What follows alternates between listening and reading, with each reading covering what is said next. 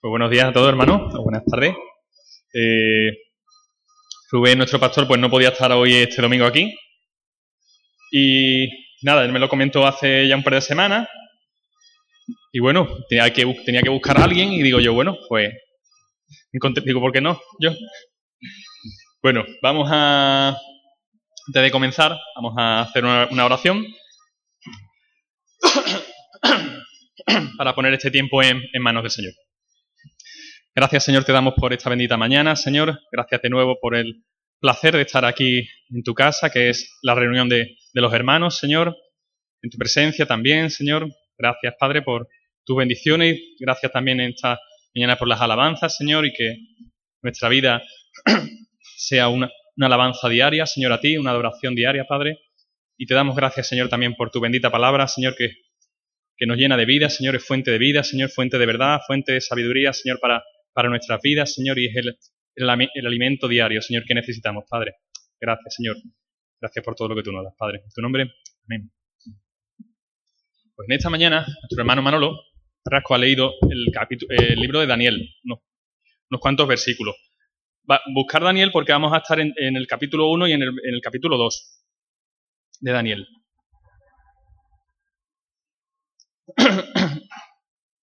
Yo entiendo que muchos ya hemos leído el libro de Daniel, que es un libro, los primeros,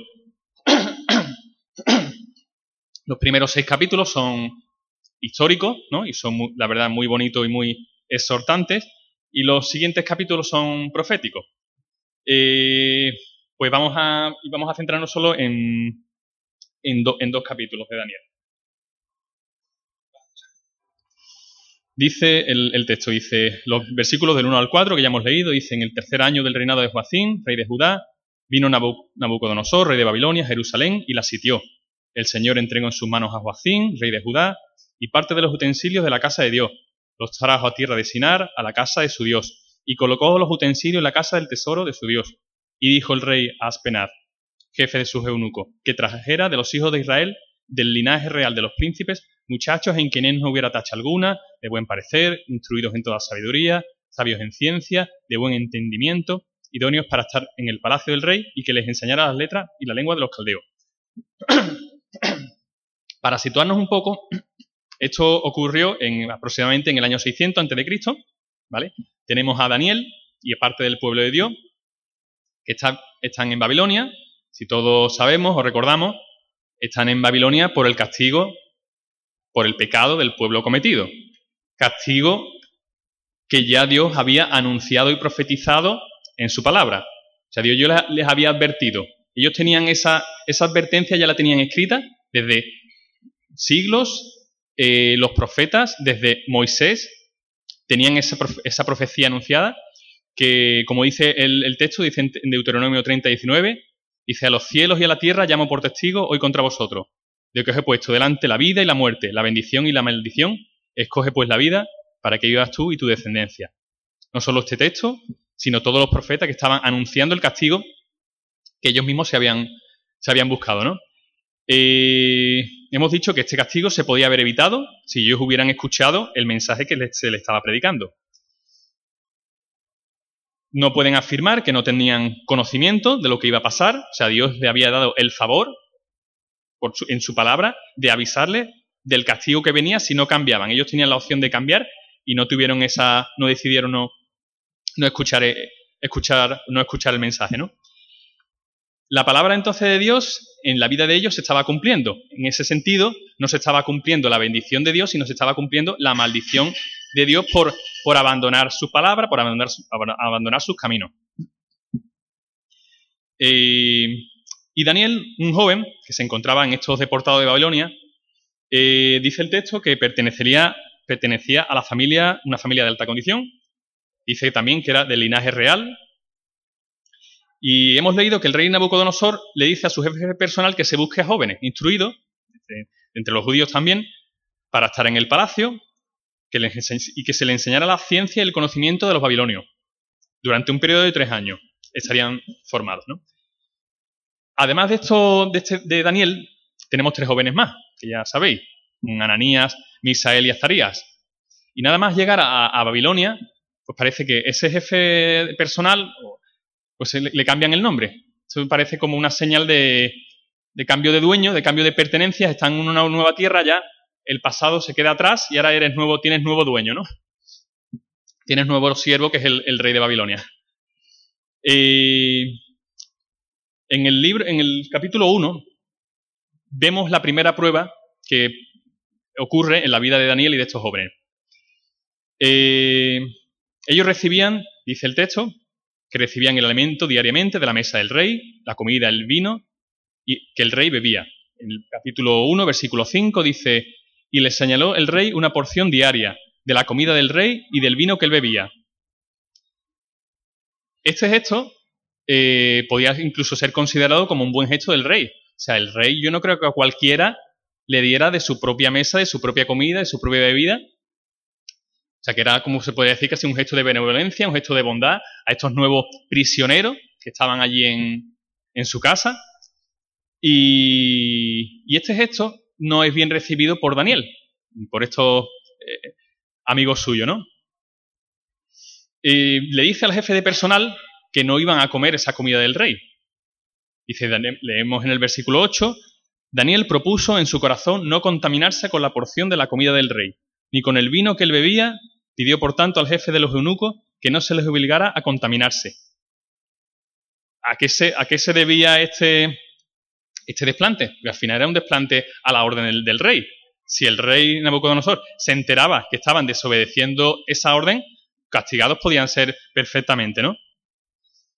Y bueno, el versículo, motivo, ¿por qué nos aclara? Dice, porque no querían contaminarse con esa comida.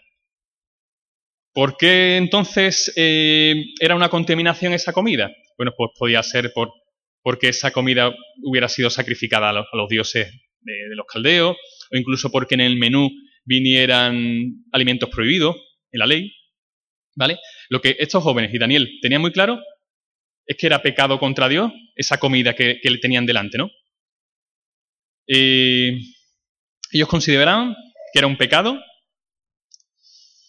Y también con esta acción, con esta acción hacia, hacia esa orden del rey, ellos también estaban dejando claro que ellos tenían a un verdadero rey superior a este Nabucodonosor porque estaban desobedeciendo literalmente al rey que los había eh, hecho cautivos y prisioneros, que los tenía en su palacio, no sé dónde estarían durmiendo, sin un, no creo que fueran un calabozo, porque estaban allí que iban a ser como sirvientes y consejeros, pero los tenían a su, a su cuidado y ellos estaban desobedeciendo la, la, orden del rey en su propia casa.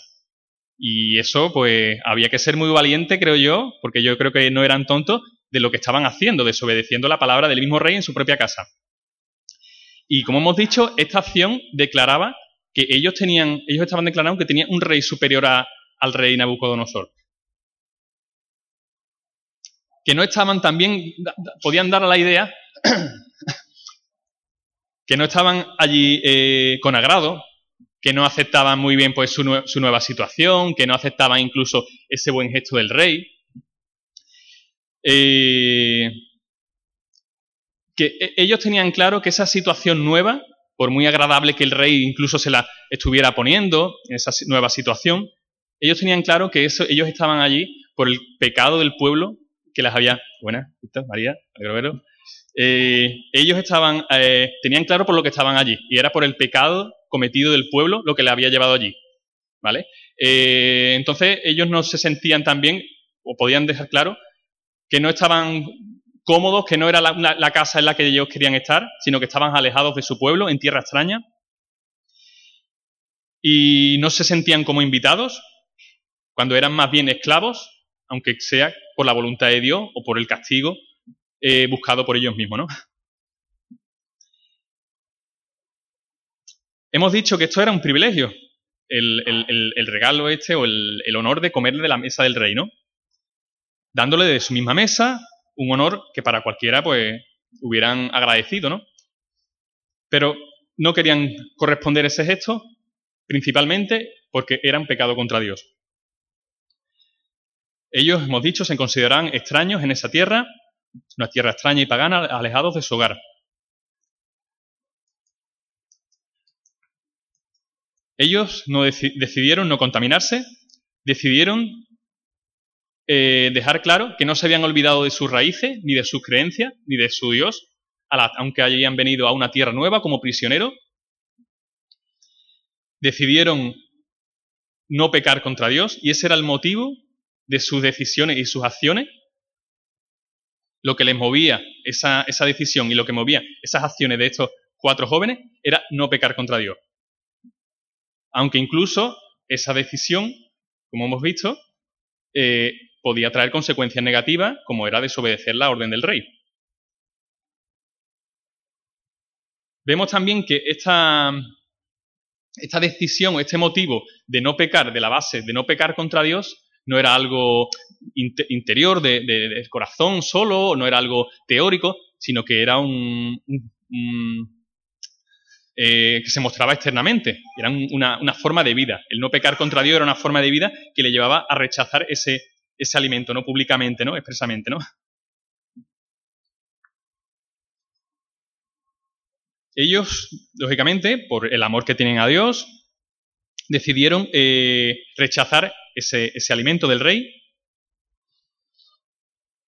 Hemos dicho, la base de sus acciones es no pecar contra Dios. El filtro de sus decisiones, el filtro de sus decisiones, el propósito y la meta de sus vidas en ese nuevo territorio era no pecar contra Dios. Ellos, eh, sus decisiones no se basaban entonces en el miedo o en el resultado o las consecuencias que pudieran tener los, hombres. en el sentido de las relaciones del rey o de los hombres a los que estuvieran eh, bajo su poder, ¿no? sino que hemos dicho que se tenían claro cuál era su firme convicción de la base de no pecar contra Dios. Esta forma de vida, de no pecar contra Dios, de buscar siempre, busca siempre la decisión correcta, siempre nos dice también la palabra que trae bendición y gozo en nuestra vida, nuestra relación con Dios, aunque como vamos a ver, no significa siempre que las eh, consecuencias vayan a ser positivas.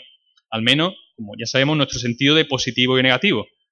Porque en el sentido de Dios tenemos muchos textos en el que la Biblia nos dice que somos bienaventurados, bienaventurados cuando sufrimos por causa de no querer pecar contra Dios, ¿no? Eh, de hecho, tenemos muchos textos. Eh, eh, los apóstoles en Hechos 5.41, por ejemplo, que era un privilegio para ellos, ¿no? Dice Hechos 5.41, que ellos salieron de la presencia del concilio gozosos de haber sido tenidos por dignos de padecer afrenta por causa del nombre de Cristo. Ellos tenían claro que era una bendición, sufrieran o no sufrieran, el actuar bajo la base de no querer pecar contra Dios, por amor a Dios. Una bendición para ellos era y una bendición, como vamos a ver también, para todos los que les rodeaban. En esta ocasión, seguimos leyendo en el texto, dice, eh, Dios bendijo a estos cuatro jóvenes de esta manera. Versículo 9. Puso Dios a Daniel en gracia y buena voluntad con el jefe de los eunucos. En la base de no querer pecar contra Dios, vemos como ya se activa, por así decirlo, la bendición de Dios. Se activa en la vida de estos jóvenes y en la vida de los que están alrededor de, ellos. Con sus decisiones hemos dicho que estaban desobedeciendo, o sea, no era una, eh, una decisión simple, sino que estaban eh, desobedeciendo al mismo rey en su propia casa, el mandato del rey. Se estaban jugando sus vidas, eso yo creo que ellos lo tenían claro, más en, esa época. Eh, incluso estaban jugando la, vida del propio guardia que los custodiaba. Dice en el versículo 10, segunda parte del versículo 10, temo a mi señor el rey, que asignó vuestra comida y vuestra bebida. Pero como hemos visto, para estos jóvenes, sus vidas estaban, el obedecer a Dios estaba por encima incluso de sus propias vidas, del temor de, de perder su propia vida. Hicieron un trato con este guardia con el, el que demostrarían que Dios estaba con ellos. Leemos en los versículos del 10 al, del 10 al 13. Y el jefe de los, eunucos, de los eunucos dijo a Daniel, Temo a mi señor el rey, que asignó vuestra comida y vuestra bebida, pues luego que él vea vuestros rostros, más pálidos que los de los muchachos que son semejantes a vosotros, haréis que el rey me condene a muerte. Entonces dijo Daniel a Melsar, a quien el jefe de los eunucos había puesto sobre Daniel, Ananías, Misael y Azarías, te ruego que hagas la prueba con tus siervos durante diez días, que nos den legumbres para comer y agua para beber. Compara luego nuestros rostros con los rostros de los muchachos que comen de la porción de la comida del rey, y haz después con tus siervos según vea. Ellos deciden actuar bajo la base no pecar contra Dios. Ellos ponen, ponen a prueba a Dios, ponen a prueba lo que Dios le había dicho, su palabra, y ponen a prueba también la bendición de Dios. Eh, vamos a ver cómo sigue continuando lo que es la reacción de, ese resultado de no pecar contra Dios, dice la respuesta.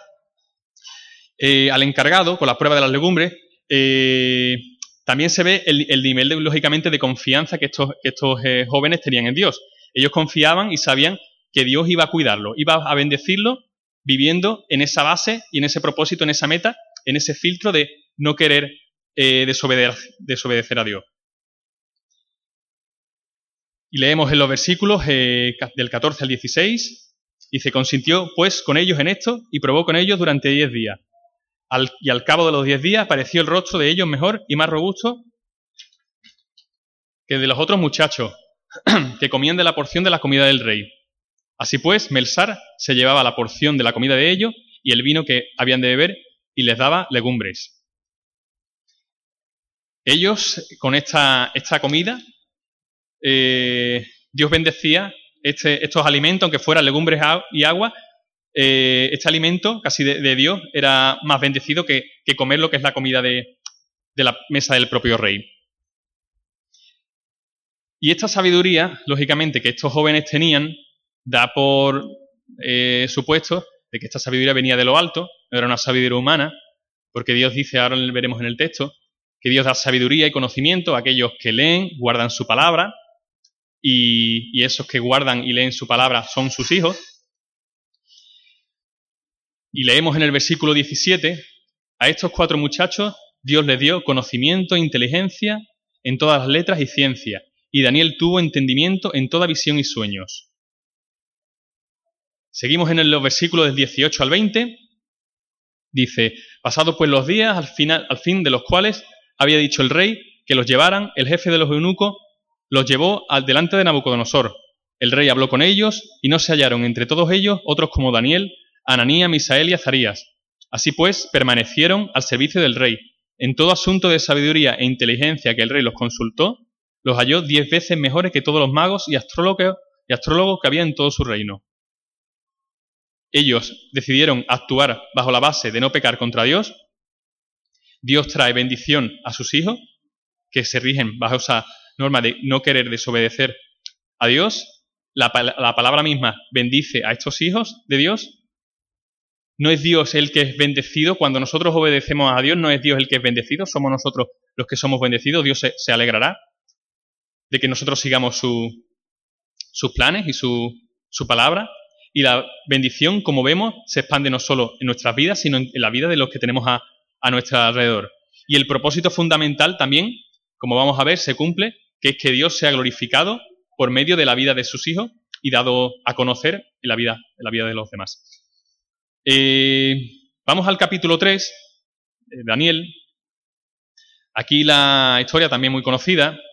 El rey Nabucodonosor manda construir una inmensa estatua de oro y mandó que vinieran todos los más importantes, todos lo dice, todos los más importantes de su reino, sátrapas, magistrados, capitanes, tesoreros, consejeros, jueces, gobernadores, para asistir al día de la dedicación de esa estatua, a Nabucodonosor. Todos se encontraban allí, delante de pie de la estatua, hasta ahí todo bien, eh, habían sido convocados delante del rey, el pueblo, los consejeros, los gobernadores, para el día de dedicación de esa estatua. El problema fue cuando llegaron allí, que dice el versículo del 4 al 6, capítulo 3, el pregonero anunciaba en altavoz, se os ordena a vosotros, pueblos, naciones y lenguas, que al oír el son de la bocina, la flauta, la cítara, el arpa, el salterio, la zampoña y todo instrumento de música, os postréis y adoráis y adoréis la estatua de oro que el rey Nabucodonosor ha levantado y cualquiera que no se postre y adore, inmediatamente será echado dentro de un horno de fuego ardiendo. En principio, como hemos dicho, era un acto eh, público, un acto social en conmemoración a, la estatua, y cuando se encuentran allí todo, el, pueblo, todos los gobernantes, se les ordena postrarse y adorarse ante esa estatua. Eh,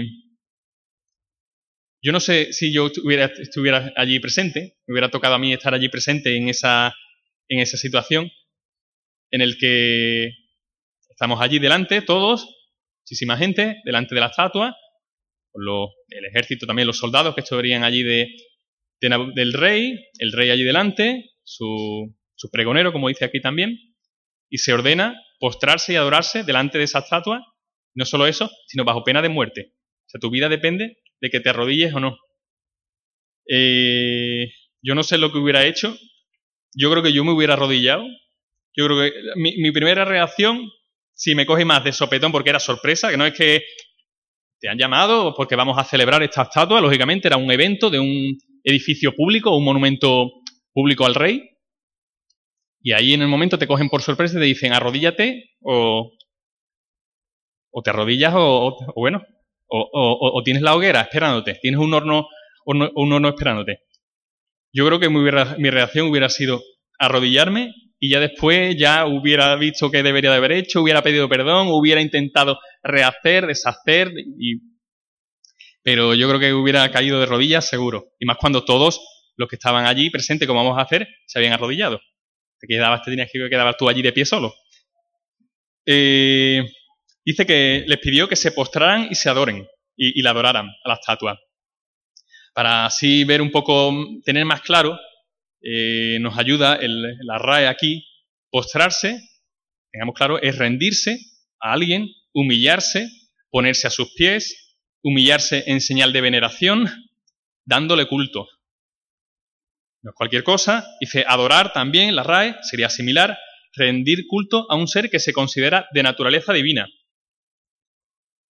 Eh, postrándote ante el emperador, lo estabas considerando como un dios. Te estabas sometiendo, humillándote y rindiéndote a un hombre mortal.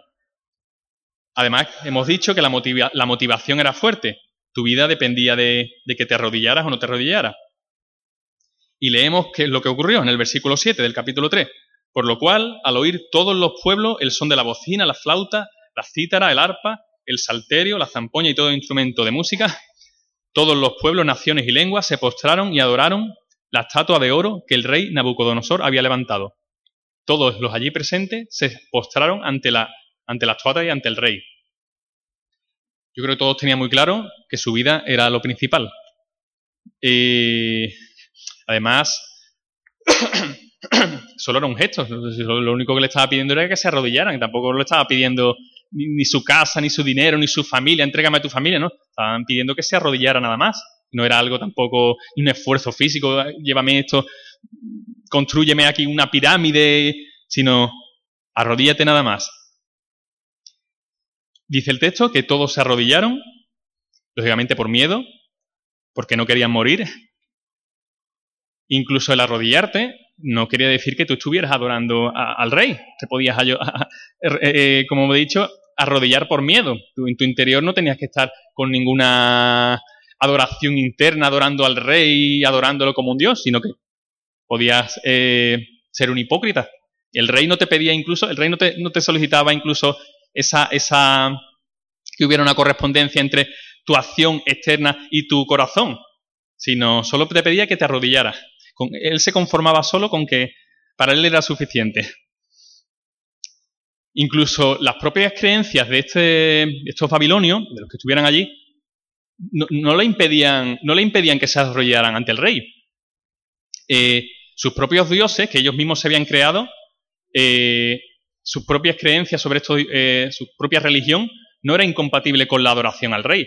De hecho, esos mismos sacerdotes de, la religión de, los caldeos, ellos se, asegurarían que, sus normas y su, y su, su, propia religión estuviera y fuera al agrado del rey, para que el, rey se agradara, lógicamente, con, estos sacerdotes. Entonces, sus creencias no eran un impedimento, ellos se podían arrodillar sin problema delante del rey, delante de, de la estatua, igualmente que se arrodillaban delante del templo de sus dioses. Ellos no tenían ningún problema para ello. Ellos podían compartir la adoración. Eh, de hecho, también en muchas religiones de esa época también el rey era considerado un semidios. ellos, hemos dicho, no tenían ningún problema por sus creencias en compartir esa adoración con sus dioses, el rey, la estatua, todas las estatuas que fueran. No eran dioses, sus dioses no eran dioses exigentes, no eran celosos, eran dioses tolerantes y generosos. Ellos sus dioses eran eso, no le importaba compartir la, adoración. Puedes adorar a todos los que tú quieras, no tengo ningún problema, incluso al rey lo puedes adorar también. Aunque sea un simple mortal, lo puedes adorar. Y lógicamente, si uno piensa que un dios unos dioses que te permiten adorar a todo lo que tú quieras adorar, que cuanto más dioses, como escuchaba lo de los griegos, que los griegos estaban deseando que entrara meter otro, otro dios más o al dios no conocido en los templos que tenían en, Grecia, ellos no tenían ningún problema, incluso estaban encantados de tener otro dios, otra, otra imagen a la que adorar. Pero eh, eh, si, si tú piensas, si un dios permite esa adoración a cualquiera, eso da por hecho de que ese Dios es falso. Porque si ese Dios fuera verdadero, no compartiría, no compartiría su adoración con nadie. Yo soy Dios, yo soy, que soy el único Dios, no voy a querer desear ni compartir que tú te arrodilles ni te adores a nadie.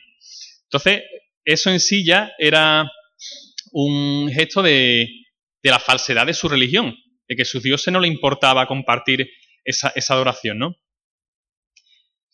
Era una adoración vacía, porque ellos no recibían nada a cambio de tampoco de esos, de esos, de esos dioses, de esos, esas imágenes, porque nada podían hacer por ellos, ¿no? Entonces no había ningún problema en adorar. Adorar a Dios, eh, a los dioses, al rey, a la estatua, a lo que se pusiera por delante, para ellos no era un, un problema. De hecho, todos se postraron y se humillaron ante la estatua. Dice, todos los pueblos y naciones conquistadas presentes allí se, postraron sin rechistar. ¿Tendría esto alguna repercusión?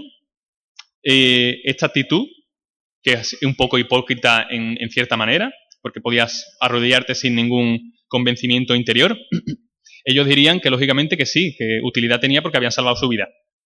El postrarse ante esta estatua, como hemos visto, mostraba la ligereza de sus creencias. Me puedo deshacer de ella, puedo acomodarla, puedo adaptarla a, a las circunstancias, a las situaciones, no, hay ningún problema, yo me puedo adecuar a la nueva situación que haya, me lo permiten, mis dioses me lo permiten. Si hay que adorar, como veíamos, si hay que adorar a alguien más, pues mejor. También si, si tú, te, tú te postrabas ante la estatua del rey, también eh, mostrabas que tú tenías miedo al rey. Lógicamente, el rey podía quitarte la vida, entonces tú vivías en temor. Ellos vivían eh, una, una vida sin principios. Los principios se pueden amoldar a las circunstancias. Si necesito adorar al que se me ponga delante, a la estatua que se ponga nueva, yo me postro, no hay ningún problema. Y además vivían una vida sin principios y una vida en temor. En temor a los hombres que podían quitarle la vida, ellos se postraban ante el rey. Si el rey les iba a quitar la vida, ellos se postraban sin ningún problema. Ellos no tenían, no tenían ninguna dificultad en hacerlo. Pero ¿qué pasa con el creyente, que los creyentes que había allí? En Dios.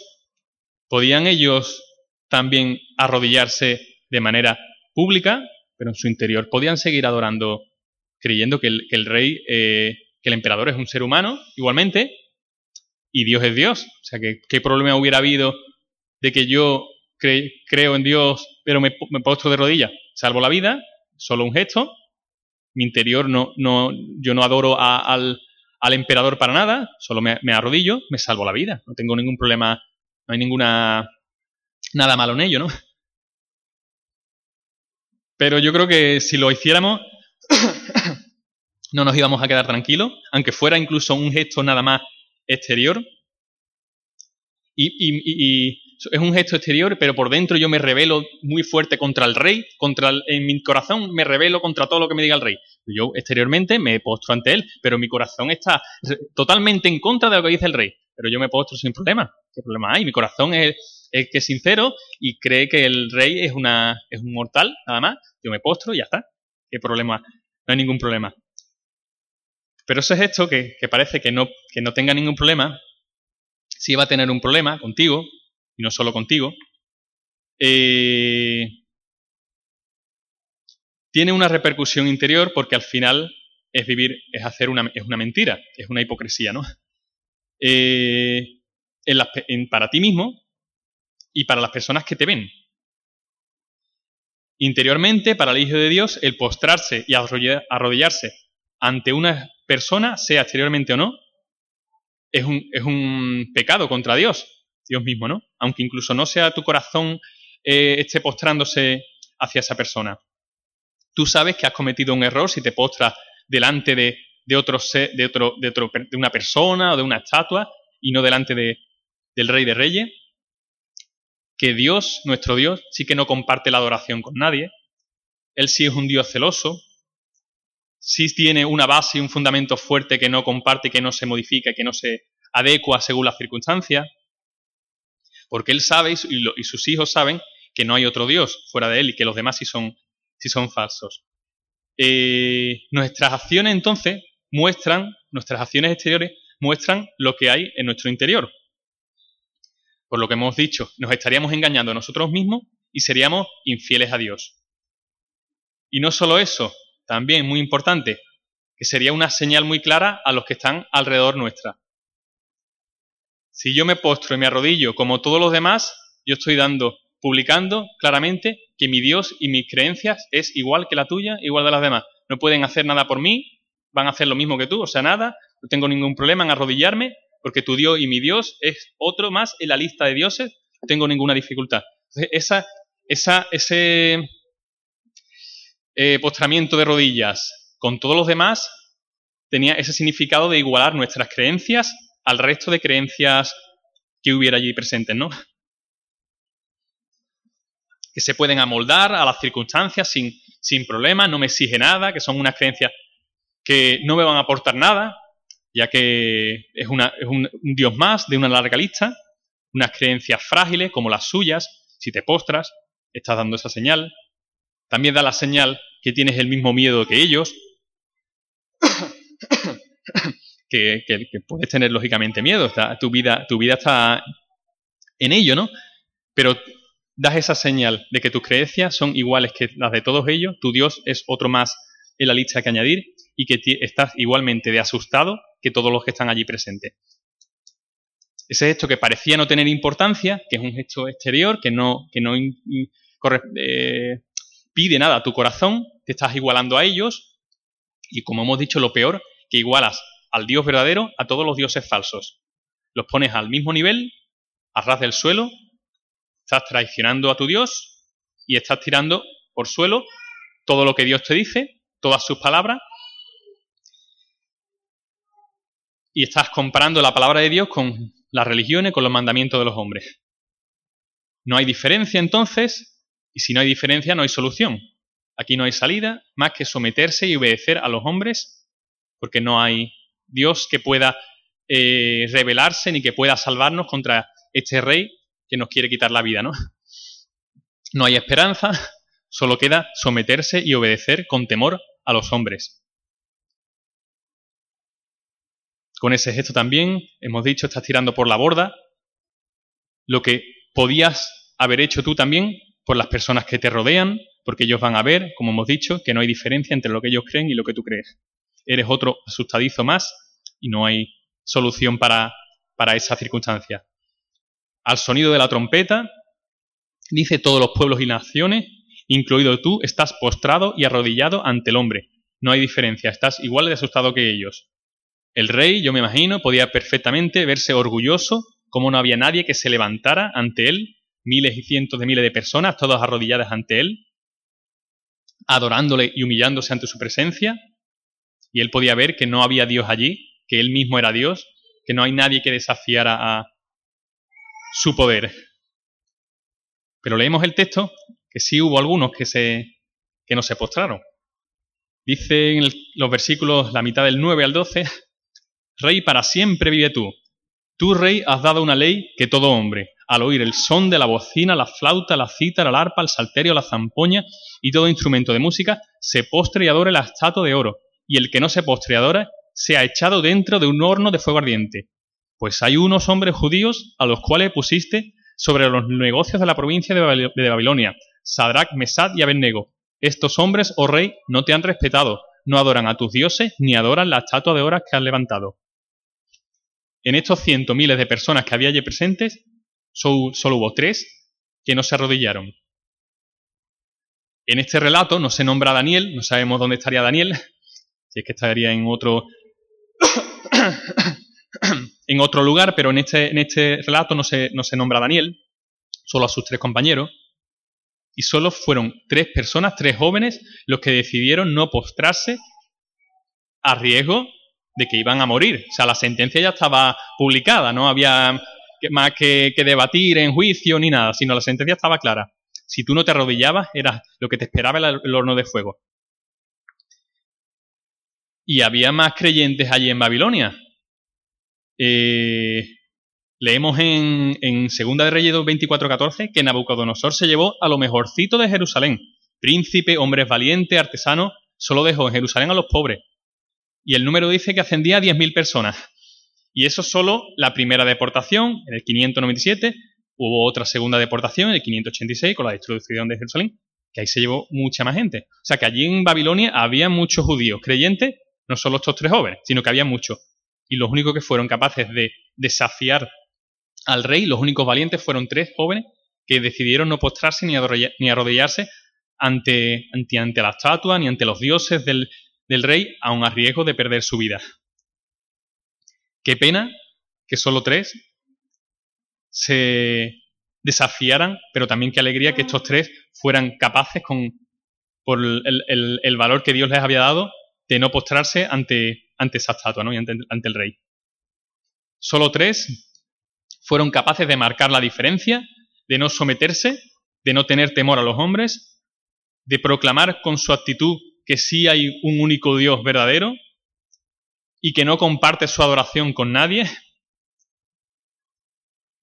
y mucho menos con simples mortales, mucho menos con estatuas hechas, fabricadas por hombres de madera y oro, ellos con su acción externa, porque aquí sí, ellos igualmente que te podías arrodillar era una acción externa, que decíamos, otra acción externa era quedarte de pie y no arrodillarte ante, ante el rey, y con esta acción externa igualmente como la veíamos que cuando te arrodillabas, todo lo que tú estabas diciendo de tu creencia, de tu Dios, ponerlo al, mismo nivel de, los demás, con esta acción externa de no postrarte, sino quedarte de pie ante la orden del rey, tú mostrabas tener unas convicciones y unas creencias internas firmes, una fe muy, fe muy fuerte y sólida, semejante a tu Dios, y que no tenía que ver nada con todos los que estaban allí postrados, sus creencias no tenía ni se podía comparar con todos los que estaban allí asustados.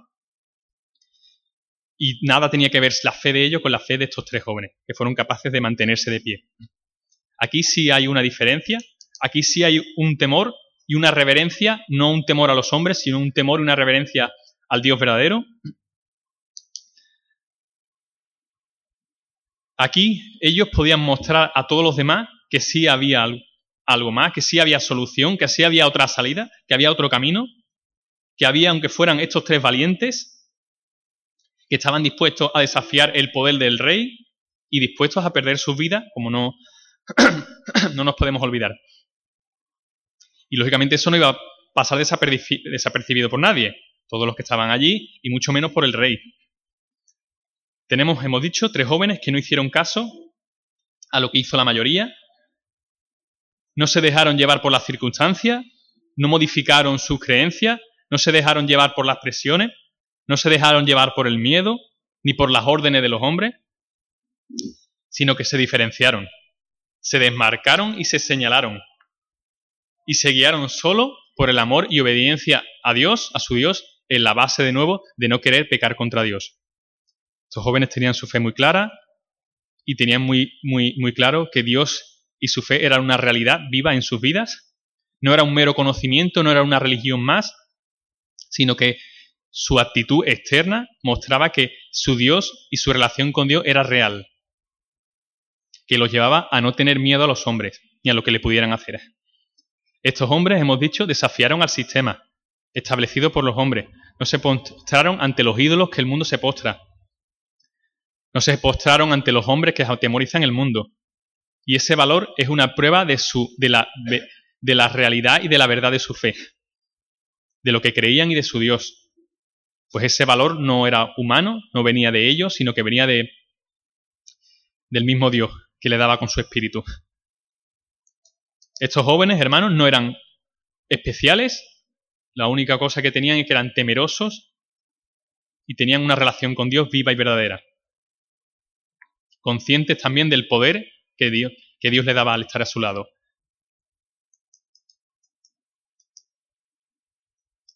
Tras sus acciones, el problema, que viene la ira del hombre.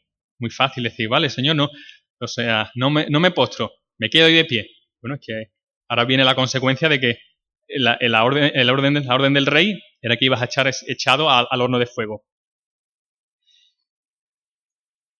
Todos los que osan desafiar y rebelarse ante las palabras de los hombres, y leemos en los versículos del 13 al 15.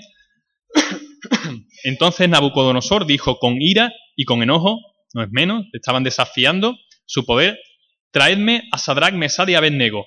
Al instante fueron traídos delante del rey.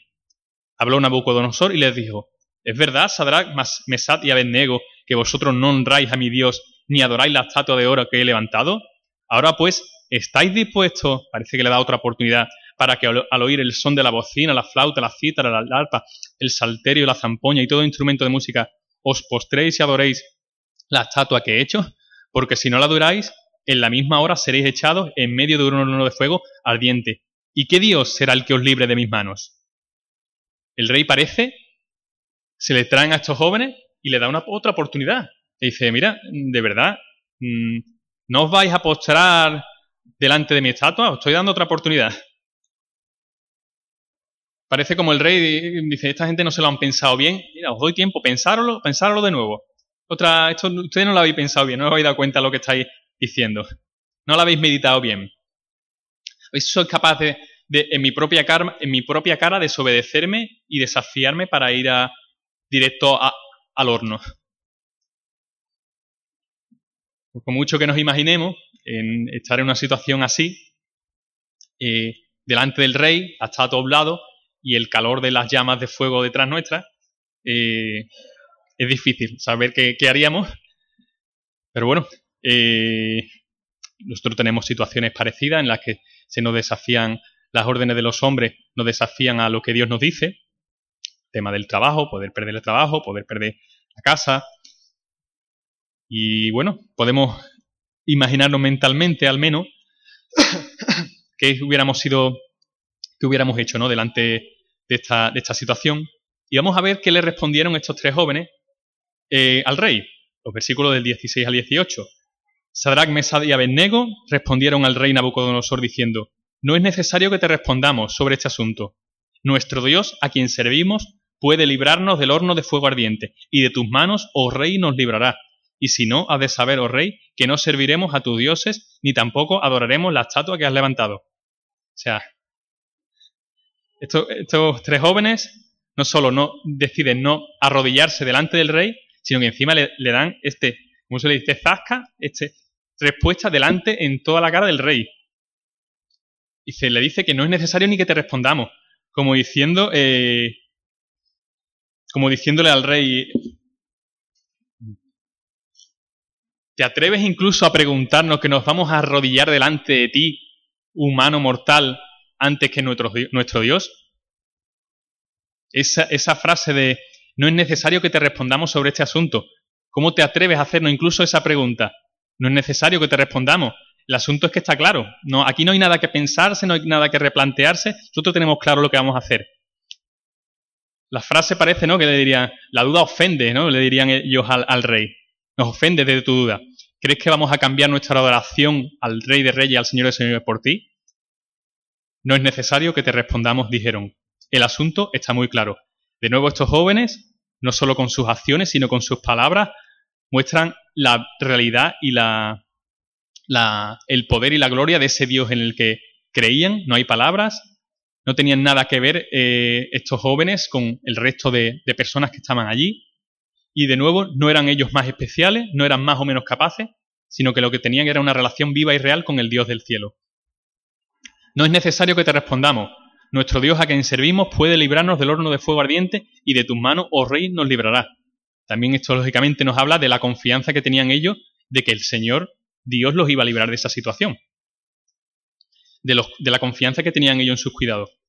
Sabía perfectamente que Dios en el que ellos creían podía librarlos de esa situación. Los demás no creían, los demás que se arrodillaron no creían que su Dios era capaz de, haberles salvado, porque si, si hubieran pensado que, su Dios podía salvarlos, no se hubieran arrodillado. Pero ellos sí mantuvieron de pie porque sabían en el Dios que en él creían que era capaz de salvarle del poder del rey, de la muerte, de la enfermedad y, del horno de fuego.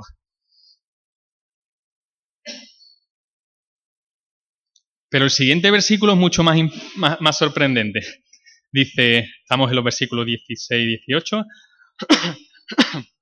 no es necesario, oh rey, que te respondamos sobre este asunto. Nuestro Dios a quien servimos puede librarnos del horno de fuego ardiente, y de tu mano, oh rey, nos librará. Y el siguiente versículo dice, y si no, has de saber, oh rey, que no serviremos a tus dioses ni tampoco os adoraremos la estatua que has levantado. O sea, incluso, aunque no le librara de esta situación, aunque no le librara de, la muerte, ellos siguen diciendo, nosotros seguiremos adorando y eh, postrándonos ante Dios, incluso aunque nuestro Dios no, eh, no nos salvara. aunque Dios no nos libre de la muerte, aunque no nos libre de la enfermedad, Dios, dice el texto, el Dios ya nos ha salvado de la muerte. Sabemos muchos textos que nos hablan de los sufrimientos que tendremos aquí. Juan 16, 33, nos dice nuestro Señor Jesús, dice, estas cosas os he hablado para que en mí tengáis paz. En el mundo tendréis aflicción, pero confiad, yo he vencido al mundo. Dios dice que ya nos ha salvado, nos ha salvado del poder de la muerte, del pecado, aunque sigan viniendo sufrimientos a nuestra vida. Y Dios incluso nos enseña que Dios es capaz de utilizar esa, esas pruebas, esas dificultades, esos sufrimientos para nuestro bien. Tenemos muchos textos que nos hablan de ello. Nos exhorta tanto el apóstol Pablo y Santiago. Leemos uno, dice Santiago 1, 2, 3, hermanos míos, tened por sumo gozo cuando os halléis en diversas pruebas, sabiendo que la prueba de vuestra fe produce paciencia.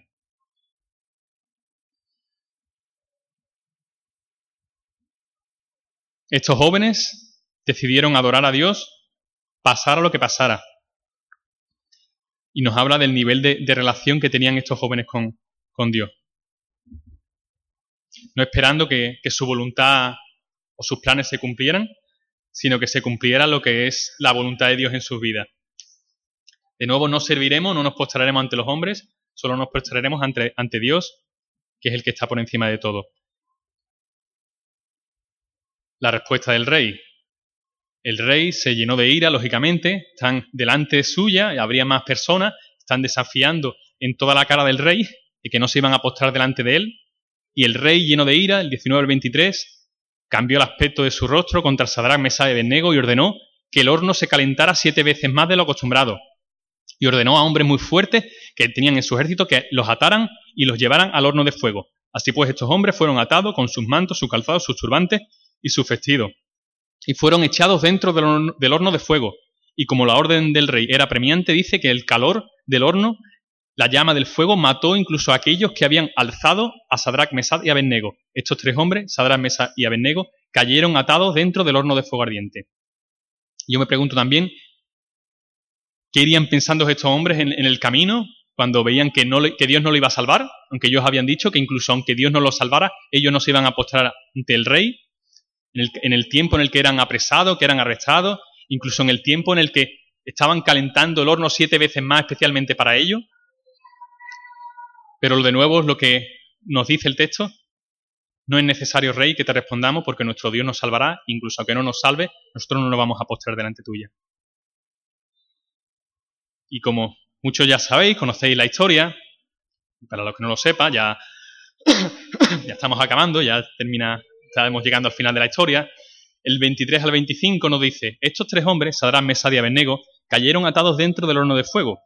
Entonces el rey Nabucodonosor se, se espantó, se levantó apresuradamente y dijo a lo de sus consejos, ¿no echamos tres hombres atados dentro del fuego? Ellos respondieron al rey, ¿es verdad, oh rey?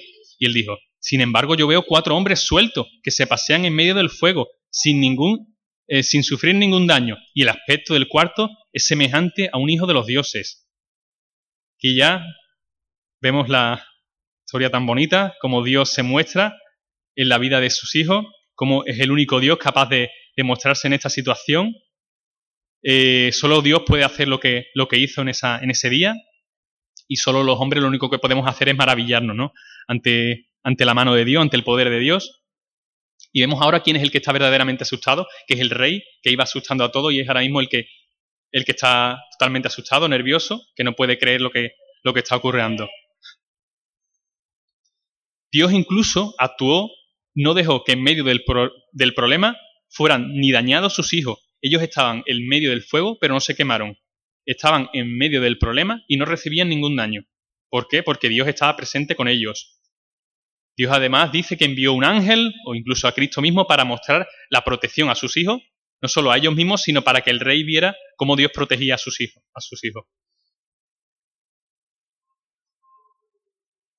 Cuando todo de nuevo parece imposible, sin salida, no dudemos en quién hemos creído y en lo que es capaz de hacer en nuestras vidas y quién es el que está por encima de todos, de todos los seres humanos, de todo el poder de, de este mundo. Es Dios el que está por encima de todo, que puede hacer incluso que el fuego no te queme y que la muerte no tenga poder. Y de hecho, ya la muerte no tiene poder porque Dios ya nos ha salvado. Ojalá pues nosotros seamos capaces de, afirmar como estos jóvenes, ¿no? De que no es necesario que te respondamos porque nos ofendes incluso con esa pregunta, no vamos a adorar ni nos vamos a postrar delante de nadie, ni vamos a tener temor delante tuya, oh Rey, porque sabemos al Dios que tenemos, ¿no?